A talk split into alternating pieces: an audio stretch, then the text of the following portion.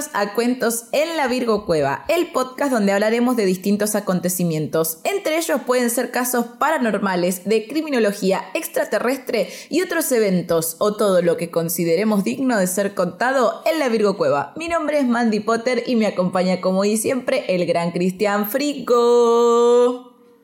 Hola, mi nombre es Cristian Frío, estoy acá para hacer comentarios innecesarios, inapropiados y tratar de meter humor a temas que normalmente no lo tienen. Cuéntenme ustedes cómo andan. ¿Qué, qué le pasa a Cristian Frigo? Tener esta, esta cosa de, de sonido Claro. me, encanta. Cuéntenme cómo andan, díganme bien Mandy, mal Mandy, del orto Mandy. Del orto, Mandy. Cuéntenme que a mí me encanta leer sus comentarios. ¿Cómo anda usted, Cristian Frigo? Del orto, Mandy. Nunca bien, nunca bien. En mi cumpleaños tenés que decir que estás bien, solo para darme el gusto. Solo en tu cumpleaños. Solo en mi cumpleaños. Eh, Voy a tener que mentir. Y sí, pero no importa, pero a mí me vas a hacer muy feliz. Este, pero bueno, empezamos, ¿le parece con el caso del día? Hace un basta con los soniditos. Tenés un Stream Deck, ¿por qué no configurás tu Stream Deck y le pones los soniditos No que quieras? De la caja todavía. Pero ahora, ahora me dio ganas de ¿Y hacerlo. viste? Hace unas semanas se filtraron documentos de la isla de Jeffrey Epstein. Si al igual que yo se quedaron sorprendidos con los datos que arrojaron, quédense porque hoy indagaremos de principio a fin en la vida de Jeffrey Epstein. Jeffrey Epstein nació el 20 de enero de 1953 en Brooklyn, Nueva York. Sus padres fueron... Estamos cerca del cumpleaños. Claro, ay, sí, es verdad. Sus padres fueron Pauline y Seymour Chi Epstein, quienes se casaron en 1952 y tuvieron al pequeño Jeffrey un año después de su unión civil. Al tiempo, los Epstein dieron a luz otro hijo, siendo Jeffrey el mayor de dos hermanos. Pauline trabajaba... ¿Qué? qué? Para, para, para. ¿Qué? ¿12 hermanos? Claro, siendo el mayor de dos hermanos, él y el hermano. Ah, de dos, 12. No, entendí. dos, entendí dos, 12. dos. Dije, pará, esos dos no paraban, eran conejitos. ¿Qué le pasa? No, dos hermanos. Pauline trabajaba como ayudante escolar y ama de casa. Seymour trabajaba para el New York City Department of Park and Era el Recreation. principal de la escuela de Springfield. En simples palabras, era jardinero. El papá era jardinero y la mamá era... ama de- de- am- era Ahora puedo poner esto entonces, Sí. porque si es jardinero escuchaba mucho esto. Se ve que sí. Pato sobre todo. Sí, porque todos los jardines tienen patos. ¿Sabías que podés, que podés este, subir audios propios, no? A Discord. Sí, Ah. pero no tengo ninguno ahora. Jeffrey y Mark, su hermano, crecieron en un vecindario de clase media en Seagate, en Coon- Co- Coney Island, Brooklyn. Cucuni, Cucuni Island. Cooney. Eh, Cooney. Viste El que el Kun Island. que al Kun le dicen Cooney. No, ¿cómo se dice? Cooney. Coney Island. Coney. ¿Se dice Coney. así? Coney. Coney Island. Ambos No, no, no asistieron. embellecer. Coney ahora lo quiero embellecer. Coney Island. Coney a- Island. Island. Ambos asistieron a colegios públicos. Lo que siempre eh, destacó del hijo mayor de los Epstein era su inteligencia. Muchos maestros decían que superaba la media de las capacidades para un niño de su edad. Digamos que era más inteligente que la media. Una media. Yo sabía que esto iba a pasar, pero lo dejé a propósito. Insert meme acá, nuestro meme de más No inteligente que la media. Sí. En 1009, y si no conocen ese meme que ya apareció anteriormente, les vamos a dejar por acá arriba tagueado el capítulo de El payaso Pogo de John Wayne Gacy, donde ahí hizo nuestro debut en la, en la media. La, En mi- la media ahí enojada. Otra más, otro más que es más inteligente que yo.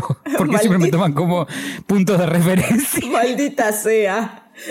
Pero creo que John, John Wayne era más, eh, menos, estaba por debajo de la media. La media le ganaba. Ah, acá le ganan a la sí. media. Claro, acá le gana, acá no está contenta la media. Bueno, se puede decir que Jeffrey Epstein era más inteligente que una media. Sí. En 1967, Epstein asistió al National Music Camp en el eh, Center of the Arts. Aprendió a tocar el piano a los 5 años y era muy talentoso en la música. Se graduó en 1969 de la escuela secundaria y en septiembre de 1971 empezó la universidad, pero la abandonó en 1974. Epstein comenzó a trabajar... Tres años después. Sí. Em, Epstein comenzó a trabajar en septiembre de 1974 como profesor de física y matemáticas para adolescentes en la Dalton School, en Upper hay un tipo de matemática diferente para adolescentes. De Manhattan. para adultos. No. No, son, los, son, los, alumnos, ¿no? Em, que acá la pregunta es cómo alguien que no había terminado la universidad consiguió un trabajo de profesor. Lo responderemos en un ratito.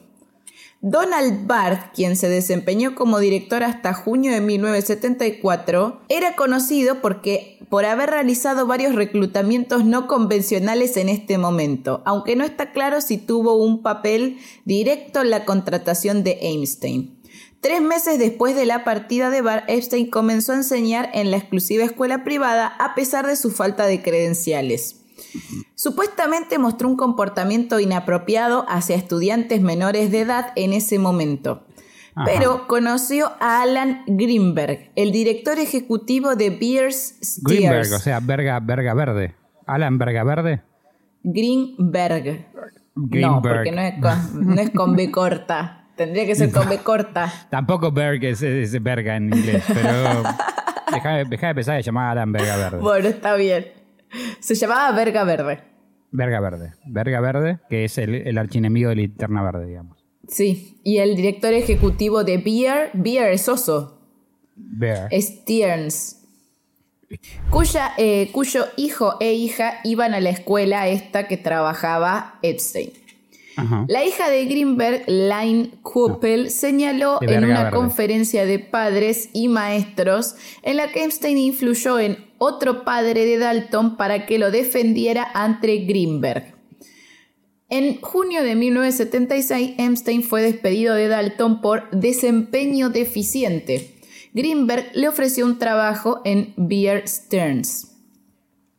Como que lo vio talentoso, le vio potencial y dijo, bueno. Vos sos indecente con los adolescentes, tenés talento, tenés potencial para ser indecente en otras áreas porque siempre se puede ser más indecente. Epstein enseñó a Beer Steers en 1976 como asistente junior de bajo nivel de un comerciante de piso. Rápidamente ascendió para convertirse en un comerciante de opciones, trabajando en la división de productos especiales. no, era el. Después vendía opciones. No, era el más bajo del piso. Era el comerciante más ah. pedorro, más bajo. que, vendía los palillos para, para los dientes. Claro. Los escarbadientes. Sí. Y luego asesoró a los clientes más ricos del banco. ¡Eh, qué salto! Sí. La cuestión es que para 1980. los que tenían la medida más alta. No, las que tenían la ¿cuánto, ¿Cuánto mide este cliente? Los que tenían la billulla más alta. En cuestión es que para 1980, cuatro años después de unirse a Bierce Stearns en el puesto más bajo, Epstein se convirtió en socio comanditario. Uh. Pero en, 1981 se le solicitó que abandonara Beers Steers porque, según eh, testimonios de varios empleados, eh, se lo acusó de ser parte de una estafa. Así que ah. se fue a la goma. Rapidito, rapidito. Pero no termina acá, porque se acuerdan de Greenberg. De Verga Verde. De Verga Verde.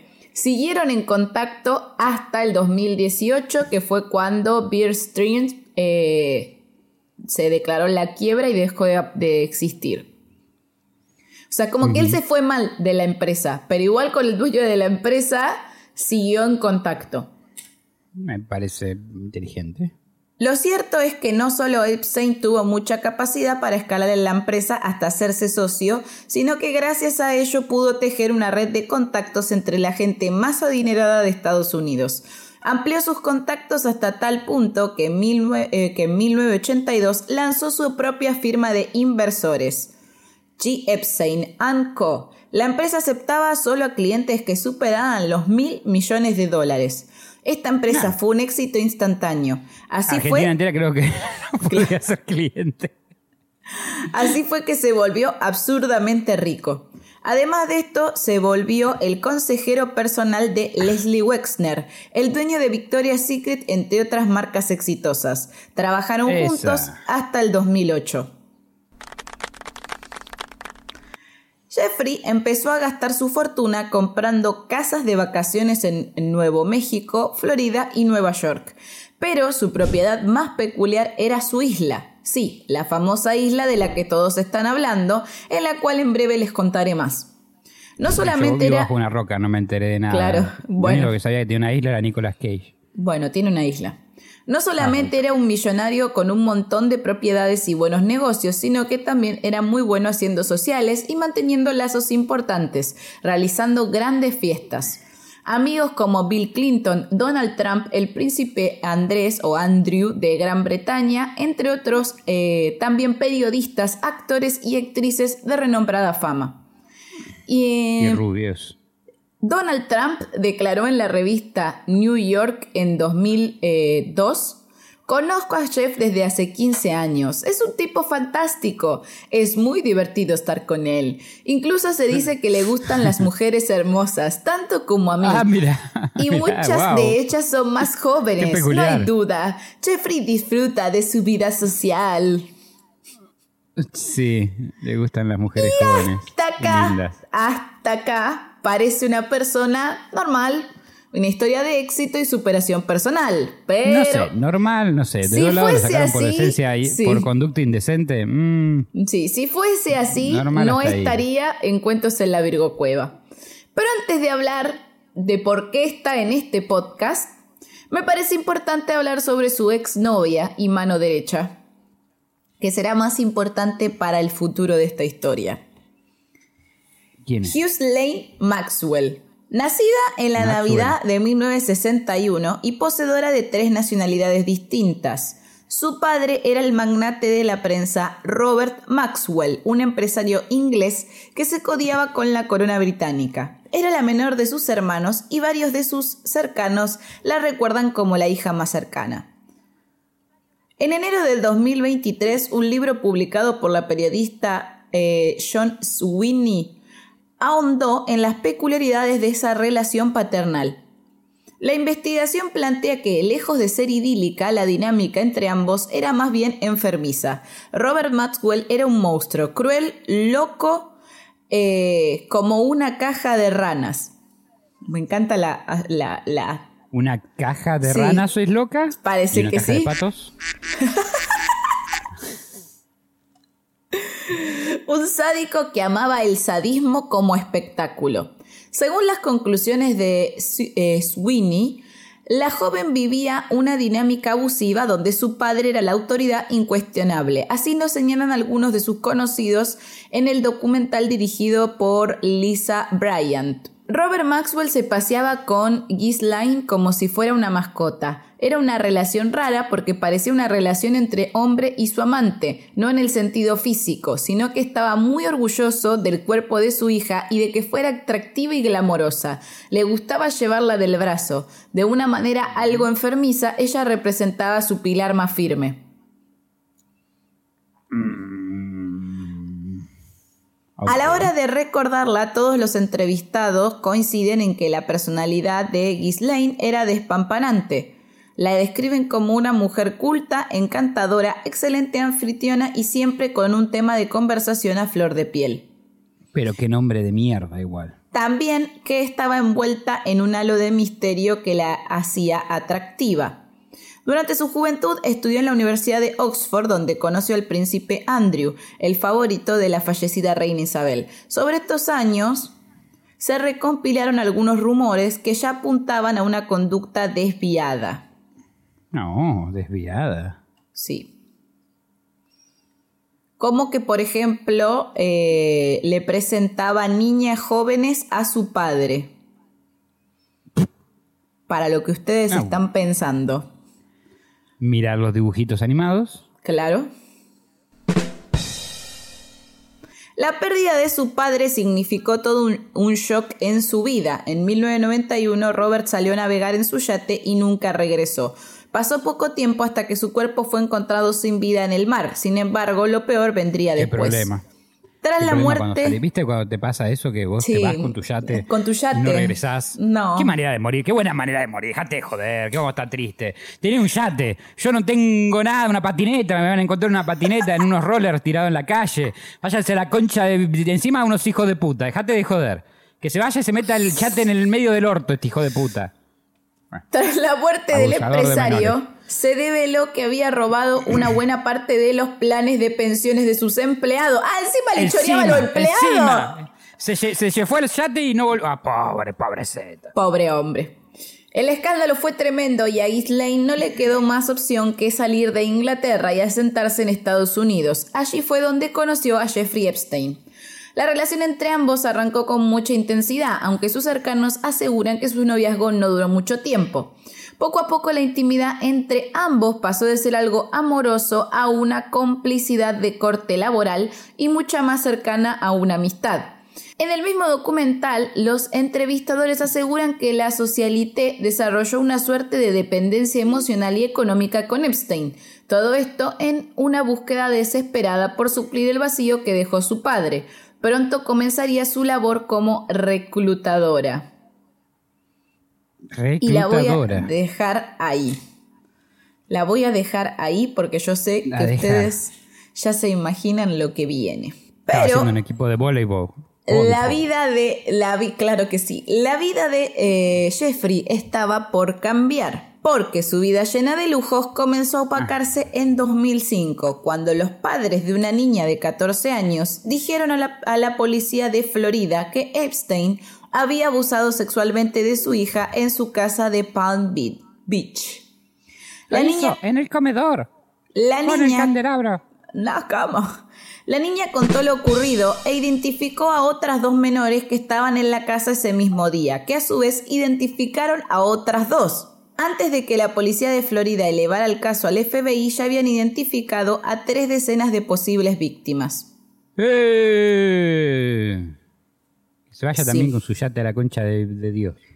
Eh, tenía como un modus operandi y en, tanto en Florida como en, en, Pal- en Palm Beach dicen que Jeffrey Epstein tuvo la red de, de trata y de, y de trabajadoras sexuales más grande Eh, eh, simplemente porque lo que él hacía era esto, él invitaba eh, o, o su novia invitaba a una de estas chicas a su casa y la excusa era que le iban a dar un masaje, él quería que le vayan a hacer un masaje, como ya a él. a él, como ya era viejo, ¿Menores de edad igual? sí, menores de edad, desde 12 años en Es adelante. turbio. Es turbio turbísimo. Es recontra turbísimo. Les Pero ¿por qué pagaba dinero? Bueno, a cambio plata, de un claro. masaje en su residencia. Ofrecimiento que en la mayoría de los casos acababa en algún tipo de intercambio sexual. Es como que iban a hacer un Pero- masaje.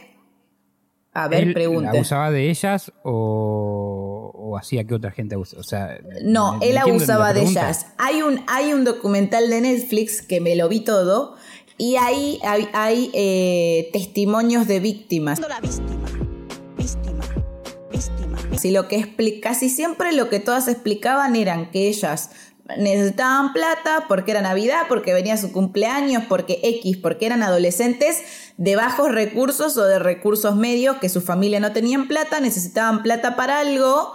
Eh, y venía una amiga, una compañera, una conocida y les decía, ay, necesitamos plata. Mira, este viejo, porque siempre le decían así, este viejo, eh, si vas a darle un masaje de una hora, ponele de un rato, nos ¿No le paga avisaban? 200 Mirá o que igual 300. después quiere tener sexo. No, no, no, claro, no le avisaban que era un masaje con final feliz.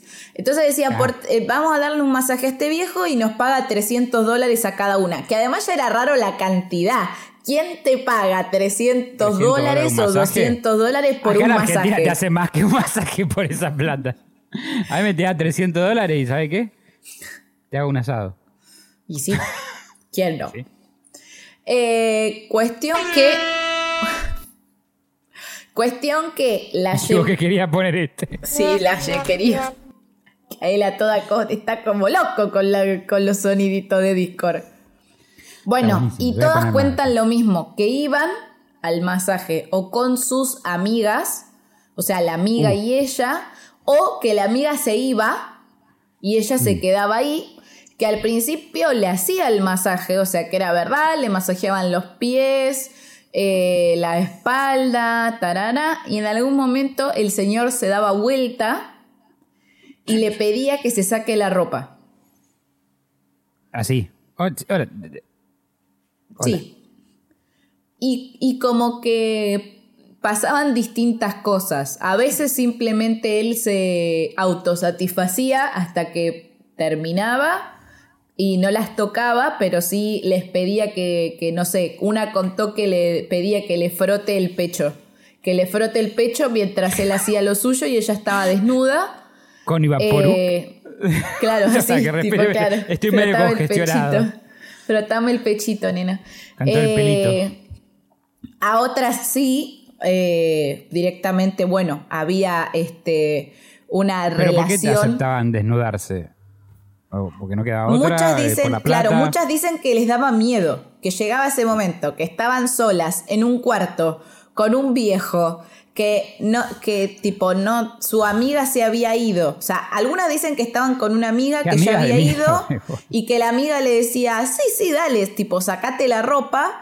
Y otras dicen Ajá. que no, que su amiga se había ido y que ellas se habían No quedado sé, qué ahí espe- no sola. sé cuál de las dos es peor. La que la dejó Sí. sola, la que le, la instigaba para sacarse Eh, la ropa. Y que, y que, nada, y que obviamente tenía miedo de que le pase algo o de que le hagan algo. Está sola encerrada en una habitación con un tipo Igual que acabas de conocer, con un tipo que Las te dobla la altura, la a las fuerza. amigas, Mandy, voy a, voy a tirar una que capaz ya, ya se sabe o no se sabe, pero a mí me suena muy, muy, muy posible que las amigas que llevaban a las amigas también recibían una parte, como traeme una amiga, te sí, pago sí, tanto. sí. No, sí, igual sí, había chicas eh, que, de hecho, en el documental de Netflix está el testimonio de una de las víctimas que dice que eh, a ella la, la llevaron, la que eh, la, la encontraron, que o se cruzó con la novia, la invitó, le ofreció que le haga el masaje, ella dijo que sí porque necesitaba la plata, porque vivía en un barrio recontrabajo, se había escapado de la casa, o sea, estaba en una situación como muy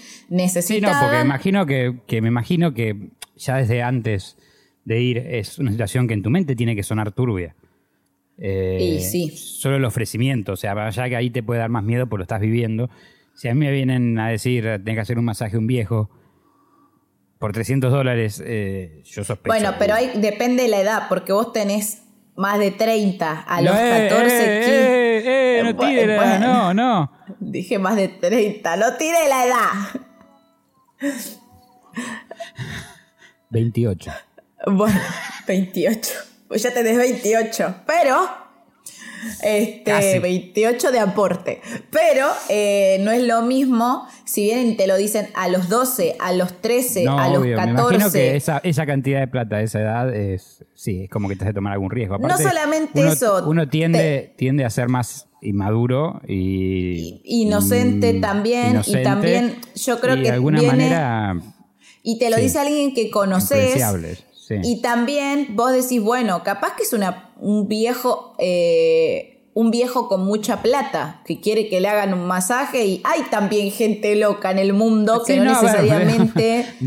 los viejos también se masajean, digo, pero a veces normalmente lo que pasa es que van a un lugar que hace masajes, no le pagan a gente Claro. que no es masajista. Bueno, pero vos pensás que el chabón vivía en Palm Beach y por lo que yo entendí es como un barrio de ricos, es como un barrio de millonarios, de gente es, e- excéntrica. Ahí mismo también vivía, por ejemplo, Donald Trump. O sea, es como que sabían que iban a un barrio y a un lugar de gente de muchísima plata.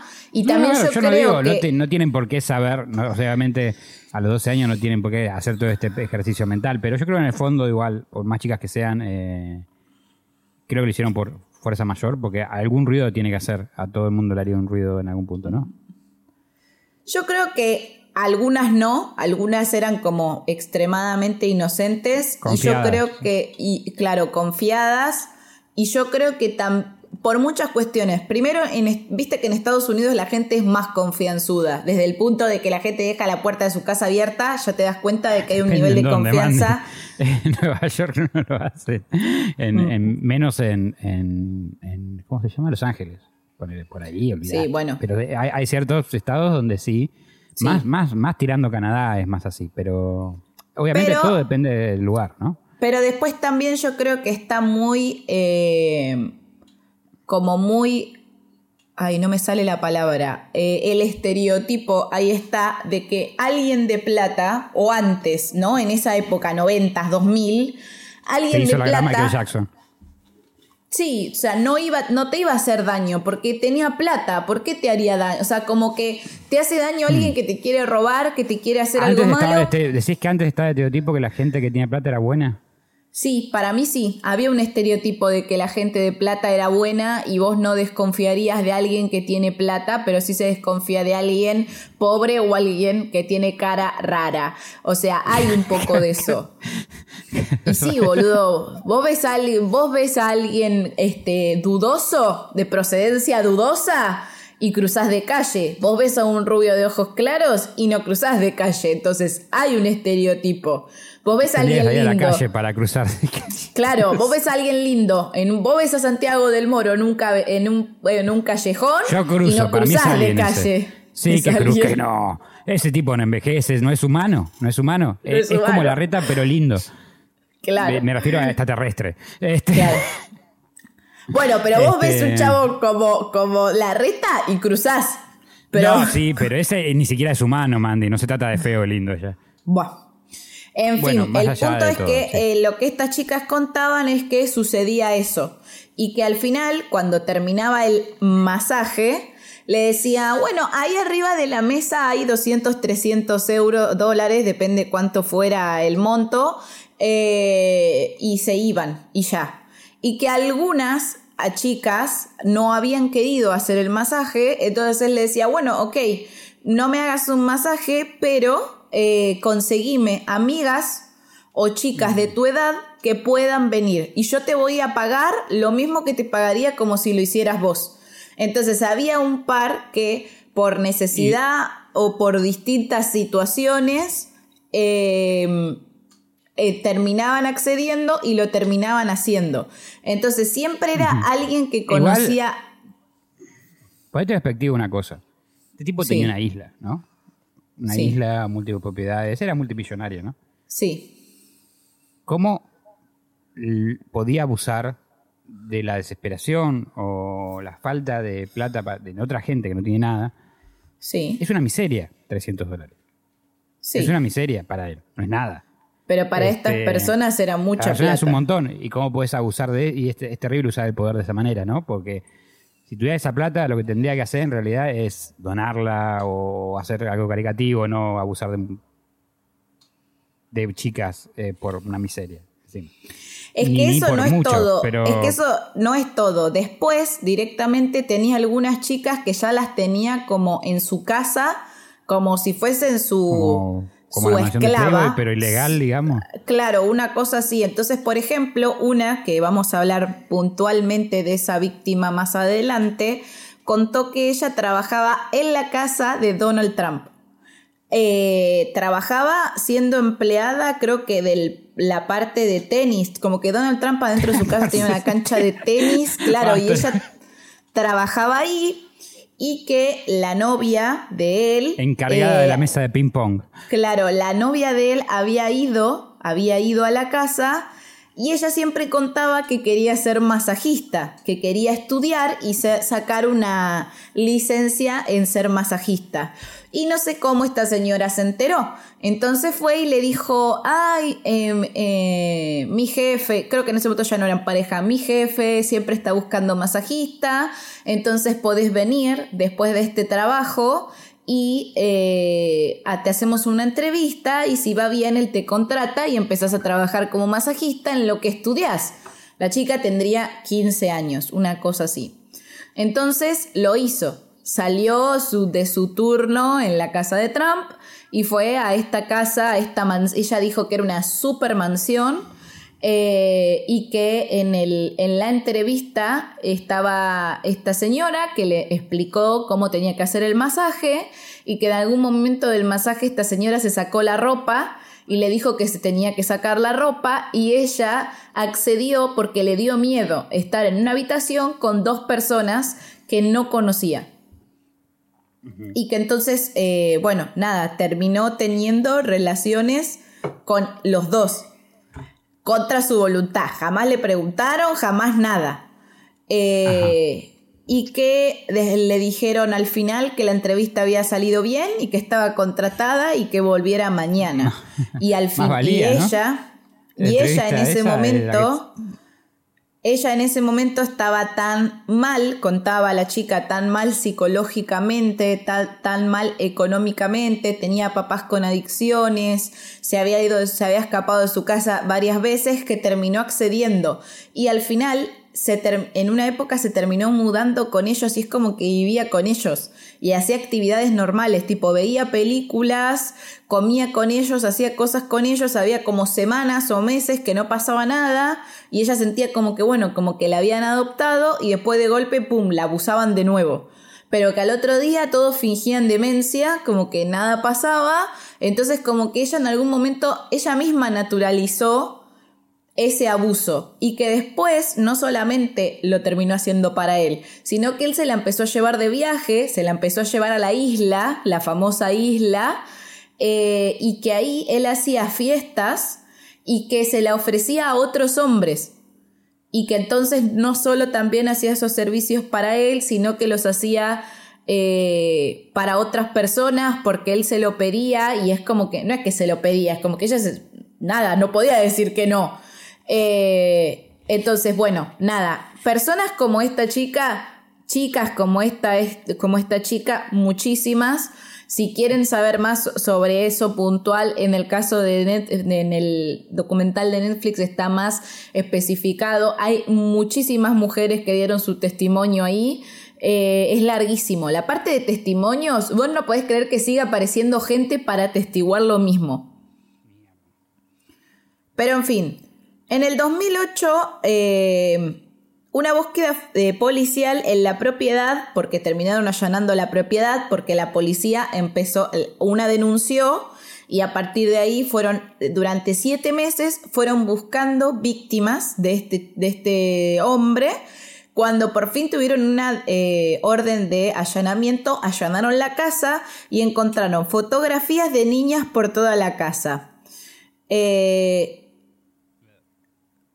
y un montón de cosas más que lo recontraincriminaban, pero en 2018 los fiscales llegaron a un controversial acuerdo con el magnate. De esta forma logró eludir los cargos federales de tráfico sexual al aceptar 13 meses de cárcel y ser inscripto en el registro federal de delincuentes sexuales. Ah, hacé lo que quieras, ¿eh? Hijo de Sí, puta. se libró así de una posible condena de cadena perpetua. Se le informó que después de los 13 meses debería pasar un año en prisión domiciliaria, la cual rompió constantemente saliendo a la luz del día, viajando por el mundo en su jet privado y seguía teniendo visitas de mujeres y jovencitas. Anda a cagar, pero Entre los fiscales involucrados en aquel acuerdo estaba Alexander Acosta, que fue secretario de Trabajo en la administración presidencial de Trump y renunció tras destaparse el escándalo. Después de su condena, Epstein mantuvo sus propiedades y sus activos como si nada. el que tiene Pero- plata no paga. ¿eh? Es No. así. Pero, pero todo lo que sube tiene que bajar. Así que en julio del 2019, el caso volvió a la luz pública luego de que Epstein fuera arrestado en Nueva York. Los fiscales buscaban la confiscación de su mansión en esa ciudad, donde ocurrieron algunos de los presuntos delitos.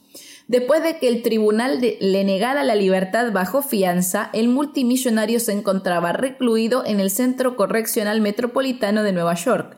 El magnate fue acusado de traficar con docenas de niñas, explotar y abusar sexualmente de ellas, e incluso pagarles para que buscaran a otras adolescentes.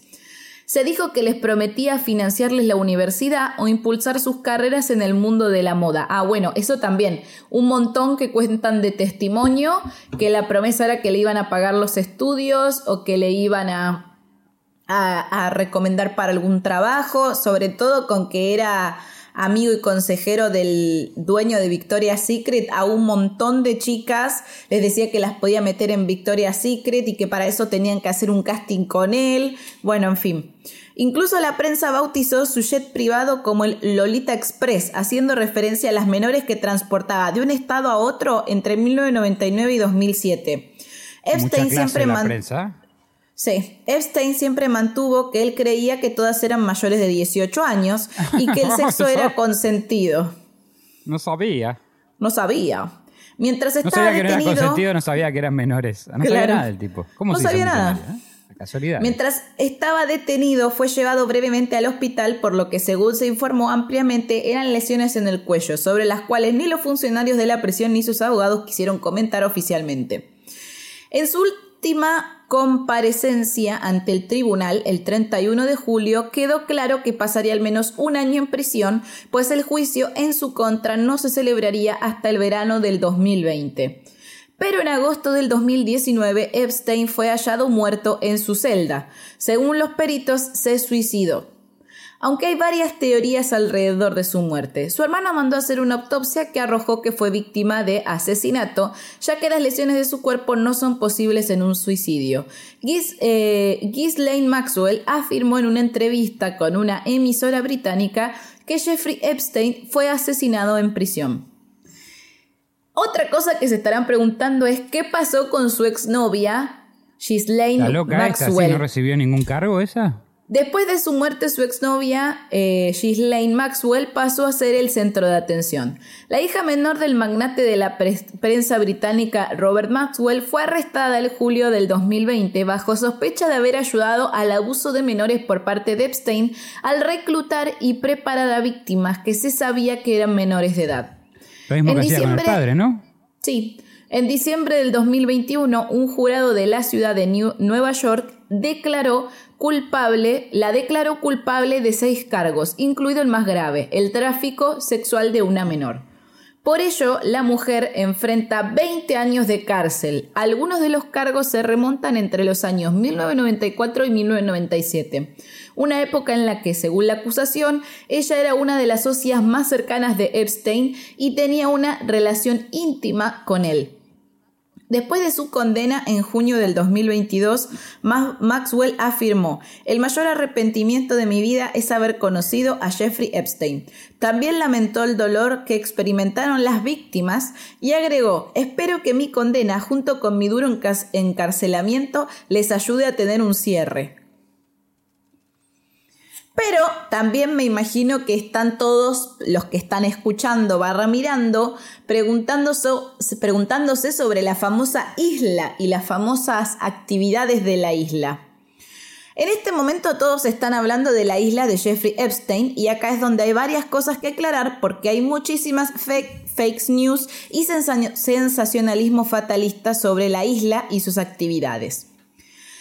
Desde lo que se sabe, la isla era la casa de Jeffrey, la cual compró para no pagar impuestos, ya que en las Islas Virginias hay muchos impuestos que no se pagan. O sea, las Islas Virginias están libres de muchísimos impuestos que en Estados Unidos y en otras partes del mundo no. Entonces, por eso muchos ricos y muchos empresarios eh, compran sus casas o sus empresas las trasladan a la isla Virginia para evadir impuestos, digamos, básicamente. Que en realidad ahí no estás evadiendo impuestos, las leyes de ahí te avalan. Eh, Paraíso fiscal. Claro, hasta lo que se sabe, Epstein tenía sus empresas ahí y realizaba muchísimas fiestas y reuniones sociales. Al día de hoy se sabe que llevaba a sus víctimas sexuales. Hay muchísimos testimonios de las víctimas que cuentan cómo eran llevadas ahí y cómo las sometieron a distintos abusos de índole sexual.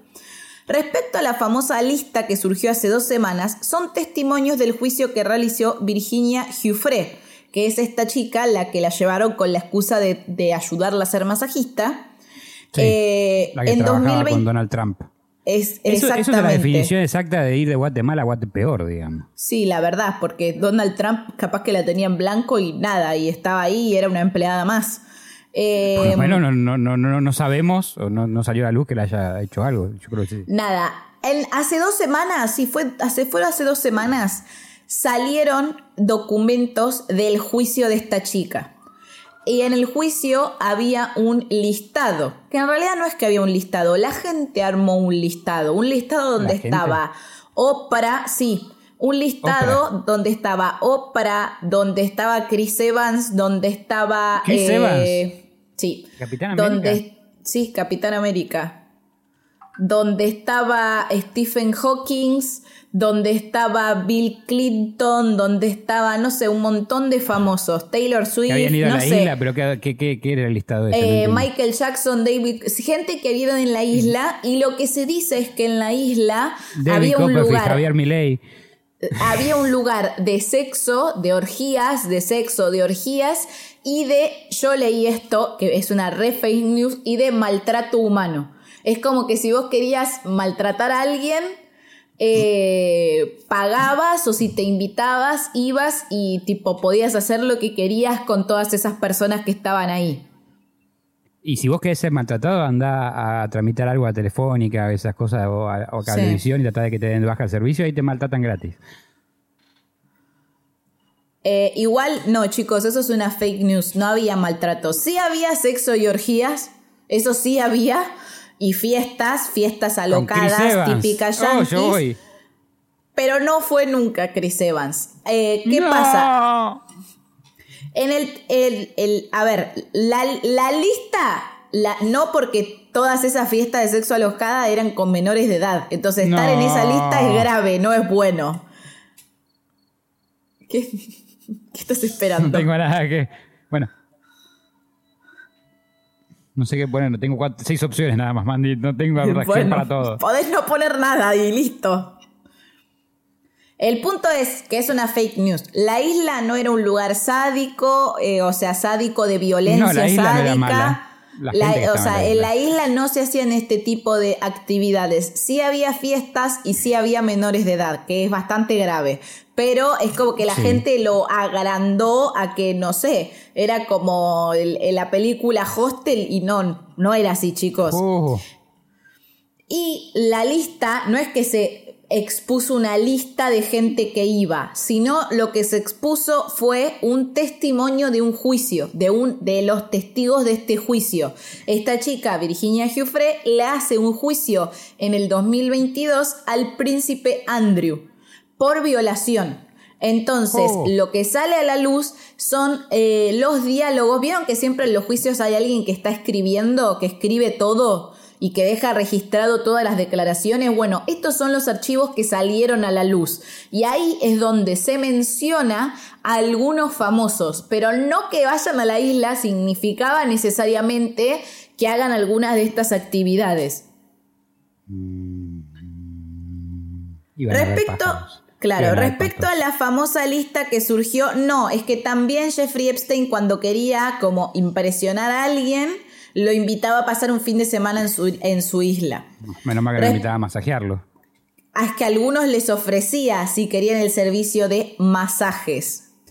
Respecto a la famosa lista que surgió hace dos semanas, son testimonios del juicio que realizó Virginia Giuffre en 2022 contra el príncipe Andrés. Virginia fue víctima de trata sexual por parte de Epstein y de abuso por parte del príncipe Andrew cuando era menor de edad.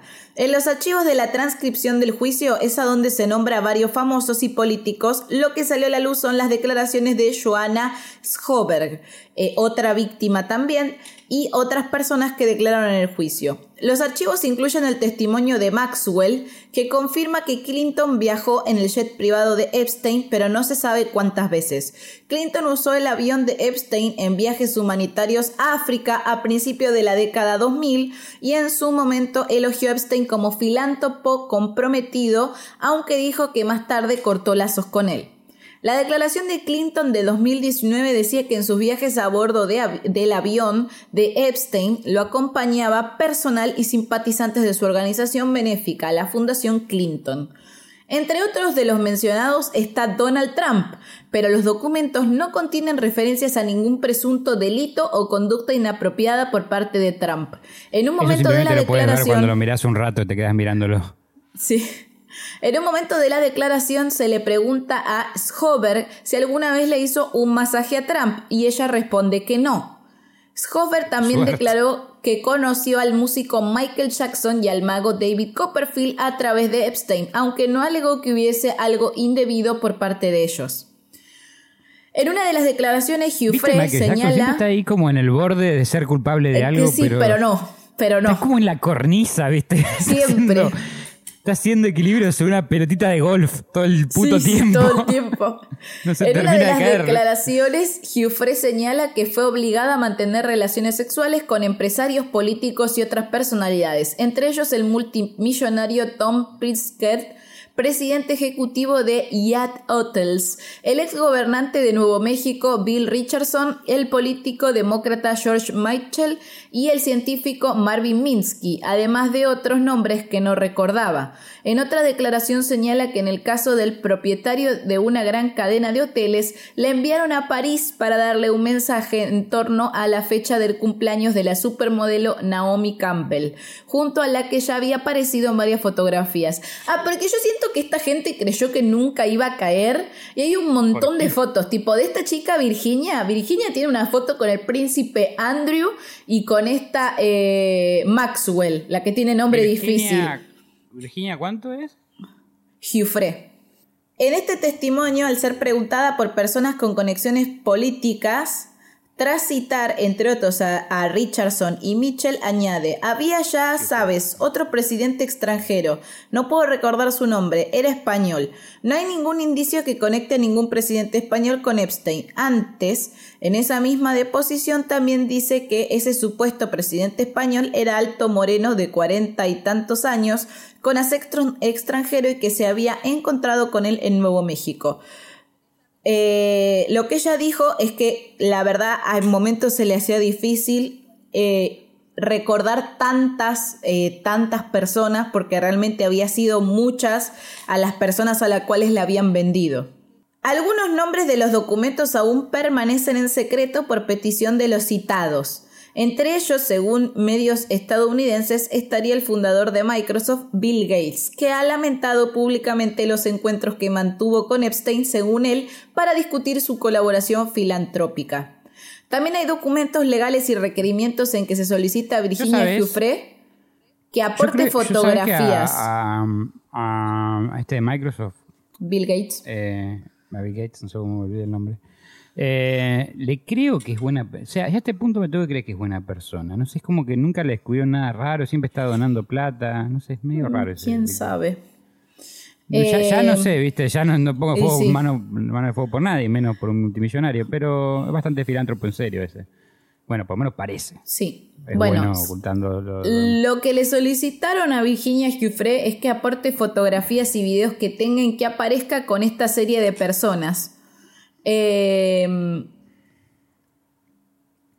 pero bueno, sí entre material que ella aportó estaba Bill Clinton eh, y el príncipe y el príncipe Sí, acá vi Andrew. la foto con el príncipe. Eh, y dice, eh, acá es lo que dicen. Dicen en, en- en una de esta parte de este testimonio de la otra chica, que espérense, me fue el nombre, de Schober, que vio a Stephen Hawking en la isla, que iba de vez en cuando, y que se decía que había participado de varias orgías, pero nadie, ¿Cómo? pero ella no lo vio. ¿Cómo? Claro, pero ella no lo vio. Que sabía que había participado o que se decía que había participado en varias orgías, pero que ella no lo había visto, entonces que no le constaba.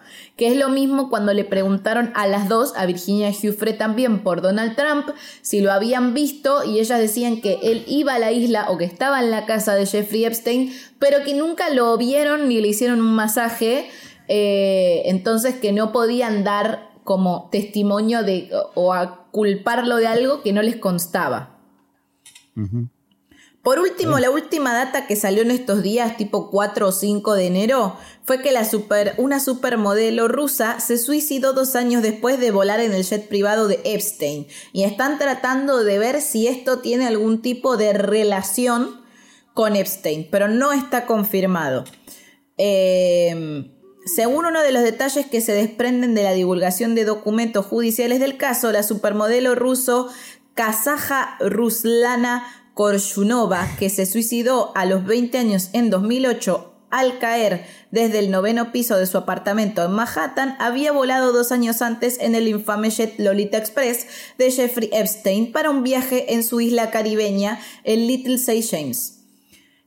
Escenario de orgías y encuentros sexuales entre personalidades VIPs y menores de edad. Eh, Jorshunova había trabajado en publicidades para Marc Jacobs, Vera Wang, Nina Ricci y Victoria's Secret. Entonces ahí es donde está la unión de que fue a la isla, de que trabajaba con en Victoria's Secret. eh, Y estaba... Bueno, sí, puede ser modelo de... No necesariamente tiene que estar en algo.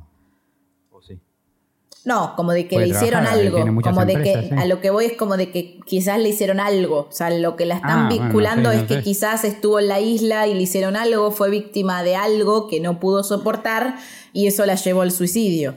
Eh, lo están puede ser. investigando, no se sabe. Eh, Ah, no, yo pensé que estaba, que estaba insinuando que, que la mataron para que calle- se calle o algo. También puede Como- como ser. Fue una manera media rara, porque no sé, no sé por qué siento que los suicidas normalmente no se tiran de un departamento, sino que hay otras maneras. No, no es la manera más popular de suicidarse. Puede ser. Lo que sí es cierto es, hay gente que dice que Jeffrey Epstein no se murió, sino que está vivo y fingió su muerte. Hay gente que dice que realmente cree que se suicidó y hay gente que dice que no se suicidó y sino que él sabía y tenía mucha información sobre eh, personas que habían estado en su isla, personas que habían Esa estado creo. con menores que más me sexuales. que lo mandaron esa- a matar. Claro, y que esa gente lo mandó a matar para no ser expuesta y que es gente de mucho poder y de mucha fama. Eh, Porque pero si él se encontraba contra las cuerdas, posiblemente estuviera negociando eh, nombres por menos años. y sí, también, posiblemente sí. Este, También está la posibilidad ínfima, pero puede ser que por violín lo mataron en la cárcel. Vos sabés que hay códigos Sí. en las mismas cárceles. Pero lo hubiesen Este- dejado vivo y lo hubiesen violado hasta el fin de sus días también. Sí, eso tendría más sentido. eh, y sería más justo, creo yo. Este, pero bueno, nada, también puede pasar, ¿viste? No sé, no sé. Eh, lo que digo, lo que más tiene sentido para mí lo anterior es que lo hayan mandado a matar porque sabía mucho y estaba en una posición donde podía entregar esa información a gente y dañar a mucha gente, por lo que veo. Eh, Es que y lo otra-. Pero otro da- si es el mito- caso, para mí la mujer va a tener el mismo Sí, otro La- mito la- o rumor o rumor que hay es que él a muchos políticos, eh, a muchos empresarios les ofrecía sexo con menores de edad y que lo hacía, o sea, como que él planteaba que lo hacía de buen tipo, como de copado, No como que de compinche, no, y que realmente lo que hacía si era estás ofreciendo eso, ya sos un forro por definición, digamos. no, está bien, pero él lo. Sí, obvio, eh, moralmente sí. Pero si vos no tenés escrúpulos y alguien viene y te ofrece algo así, a vos no te importa, vos lo podés ver como que es un amigo que te ofrece. Es como el que se droga y compra que tener droga. cuidado con ofrecer eso. O sea, a mí me viene a ofrecer Sí. eso y lo denuncio. Bueno, evidentemente había muchísima, hay muchísima gente que lo sabía y no lo denunció. Yo no creo que esto no se haya sabido. Yo no creo No, que no, esto creo para que- un no- montón de gente ver, haya capaz pasado tenía miedo, porque inadvertido. capaz tenía mucha plata y, y contactos y capaz de si algo te mato, ¿viste? Vos, no sé, no sé. Eh, Bueno, pero uno de los cubren- rumores Se cubren entre ellos en sus es yates de mierda claro. y la concha que los parió a todos. Uno de los rumores es que él ofrecía estos servicios y en realidad con eso después lo que hacía era extorsionarlos. Era como, porque aparte a un punto ya no se sabía a qué se dedicaba su empresa y no se sabían cuáles eran sus técnicas empresariales, ni, ni ¿Qué hace, cuál era señor? su, claro, no, no se sabía qué era lo que hacía. Entonces tranquilamente podría ser que vendiera menores de edad para esos servicios y que después chante- chantajeara a esas personas, porque su- sus bienes no dejaban de subir. Pero el chabón es como Bueno. que no se sabe a qué se dedicó los también- últimos años. Eso, eso explicaría mucho porque tenía un, un, un tiro en la, O sea, un. ¡Ah! estaba marcado para morir porque se estaba juntando muchos enemigos poderosos encima. Sí, Marcado para la muerte, quise decir. Pero sí, bueno. sí, sí. Evidentemente se está, se metió en una jodida. En una jodida, Y jodida. es una jodida, es una jodida por donde la quieras ver, o sea. No tenés Pero bueno. aliados ahí, es que es, es- es un hijo de puta y listo. Este, este, fue, este fue el caso eh, completo de Jeffrey Epstein. Si les gustó, no se olviden de suscribirse y darle like, eh, de compartir, ¡Dale que like es una manera. ¡Like! Que es una manera para que en el la editor que. lo quiera matar después. Sí. Es una manera en la que nos ayudan a crecer y a compartir contenido. Si también nos quieren apoyar a nosotros, Cristian Frigo, ¿por dónde te podemos encontrar? Me pueden encontrar como Virgo Frigo en Instagram o en TikTok y, a- y en uh, me tilde y como Tres Tetris para mi disco en Spotify. Perfecto. A mí me encuentran en todas mis redes sociales como Mandy Potter Ock. Así que esto ha sido todo. Me encuentran, me encuentran en YouTube. Ah, que estoy haciendo resúmenes de Gran Hermano. Así que si les gusta Gran Hermano, síganme. Eh, y esto ha sido todo por el día de hoy. Y colorín colorado, este cuento ha terminado. Nos vemos la próxima semana. Chau, chau. Gracias por acompañarnos nuevamente en otra emisión de Cuentos en la Virocueva. Si les gustó, no se olviden de suscribirse y darle like. Y si no les gustó, recomiéndenlo para que otra persona también se coma el garrón como ustedes.